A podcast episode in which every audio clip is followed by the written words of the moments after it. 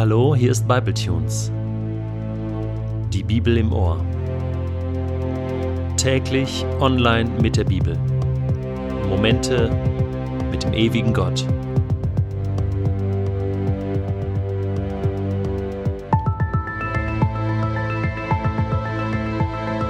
Der heutige Bibletune steht in Matthäus 5, die Verse 43 bis 48 und wird gelesen aus der neuen Genfer Übersetzung. Ihr wisst, dass es heißt, du sollst deine Mitmenschen lieben und du sollst deine Feinde hassen. Ich aber sage euch, liebt eure Feinde und betet für die, die euch verfolgen. Damit erweist ihr euch als Söhne eures Vaters im Himmel. Denn er lässt seine Sonne über Bösen und Guten aufgehen und lässt es regnen für Gerechte und Ungerechte. Wenn ihr nur die liebt, die euch Liebe erweisen, was für einen Lohn habt ihr dafür zu erwarten? Tun das nicht sogar Leute wie die Zolleinnehmer? Und wenn ihr nur zu euren Brüdern freundlich seid, was tut ihr damit Besonderes? Tun das nicht sogar die Heiden, die Gott nicht kennen? Ihr aber sollt vollkommen sein, wie euer Vater im Himmel vollkommen ist.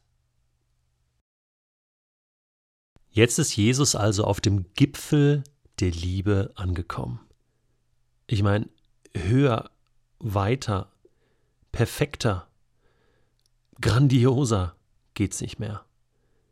Was Jesus erwartet hier von Menschen, die sagen, sie gehören zu Gott, ist hundertprozentige Liebe, vollkommene Liebe, so wie Gott quasi die Menschen liebt, nämlich vollkommen.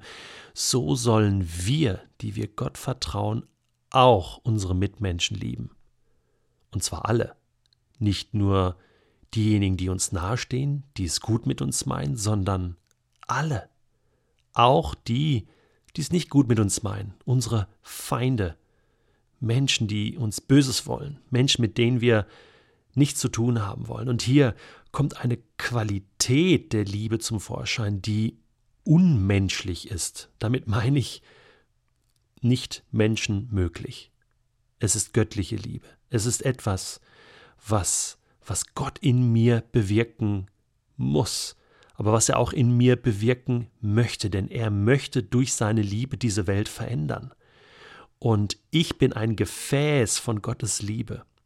Und es ist möglich, in den extremsten Situationen anders zu reagieren. Nicht nur Jesus hat diese Feindesliebe praktiziert. Wir wissen aus der frühen Kirchengeschichte, dass das Christen immer wieder in Verfolgungssituationen, in, im Martyrium demonstriert haben. Unglaublich. Ich kann das nicht nachvollziehen, aber ich glaube, dass es möglich ist. Nur weil ich etwas nicht bis ins Letzte verstehen kann oder nachempfinden kann, heißt es ja nicht, dass es nicht möglich ist. Jesus sagt, es ist möglich. Wir lesen von Stephanus in der Apostelgeschichte, als er gesteinigt wurde, bittet er ebenfalls um Vergebung für diejenigen, die ihn steinigen, die im Moment seine Feinde sind. Stephanus war ein Mensch, so wie du und ich, aber der Unterschied war, dass er in dem Moment wirklich voll auf Jesus sieht, dass er Jesus sieht, seine Gegenwart spürt und das befähigt ihn zu dieser Liebe. Anders ist das nicht möglich. Du hast also völlig recht, wenn du in dieser Situation sagen würdest, das kann ich nicht. Genau, wir können das nicht. Aber Gott kann es in uns bewirken. Gott kann. Und das sprengt unsere Grenzen. Und es bringt uns endlich an den Punkt, wo wir sagen, in dem Moment erweise ich mich als Kind Gottes, als Sohn und Tochter Gottes. Da zeigt sich, was mich antreibt. Da zeigt sich dann, was wirklich in mir steckt und was Gott schon in mich hineingelegt hat. Und das soll größer werden, das soll wachsen, das soll, das soll bis zur Vollkommenheit. Hier ist nicht Perfektionismus gemeint, sondern, sondern eine göttliche Ganzheit, etwas Abgeschlossenes ist damit gemeint, dass diese Liebe tatsächlich ankommt und verändert. Gottes Liebe. Such nach einer Antwort. Übrigens, der Satz, ihr habt gehört, du sollst deinen Nächsten lieben, der stammt aus der Bibel. Das ist Gottes Gebot im Alten Testament schon. Dritte Buch Mose, Kapitel 19.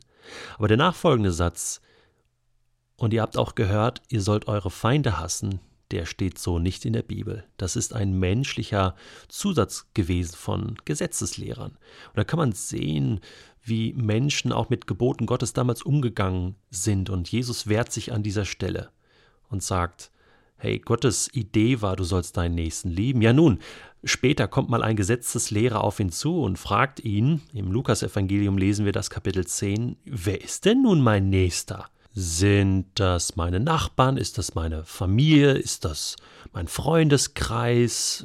Das Dorf, in dem ich lebe? Wer ist denn das? Und natürlich war es eine Fangfrage. Und Jesus antwortet so gut. Er erzählt die Geschichte, dieses Gleichnis vom barmherzigen Samariter. Und der Samariter war ja, ja, ein Feind für die Juden damals. Da gab es richtig Streit das war richtig äh, spannungsgeladen und er nimmt diesen Samariter als Beispiel. Jemand, der sich kümmert um einen Verletzten, einen verletzten Juden. Jemand, der sich um den Feind kümmert und ihn mit Respekt und Liebe behandelt. Und das war ein Treffer, das war ein Volltreffer. Jesus sagt, hey, der ist dein Nächster, der vor deinen Füßen liegt der deine Hilfe braucht, egal welcher Mensch es ist. Liebe deine Feinde, Menschen, wo du denkst, du würdest denen nie helfen. Für mich ist Mutter Teresa immer noch das Beispiel, das leuchtende Vorbild für praktische Nächstenliebe. Von ihr wird berichtet, dass sie mal einem amerikanischen Journalisten eine sehr weise Antwort gegeben hat. Dieser Journalist hat sie beobachtet, wie sie ja sehr, eine sehr dreckige Wunde von einem kranken Menschen ähm, gesäubert hat. Und dann sagte der Journalist, also das, das, was Sie da tun, würde ich für eine Million Dollar nicht tun. Und daraufhin sagte Mutter Teresa, ich auch nicht. Und damit machte sie eins klar. Mein Antrieb zur Nächstenliebe ist nicht Geld, nicht Macht, nicht Ehre, noch Ansehen, sondern mein Antrieb ist die Liebe Gottes in meinem Herzen.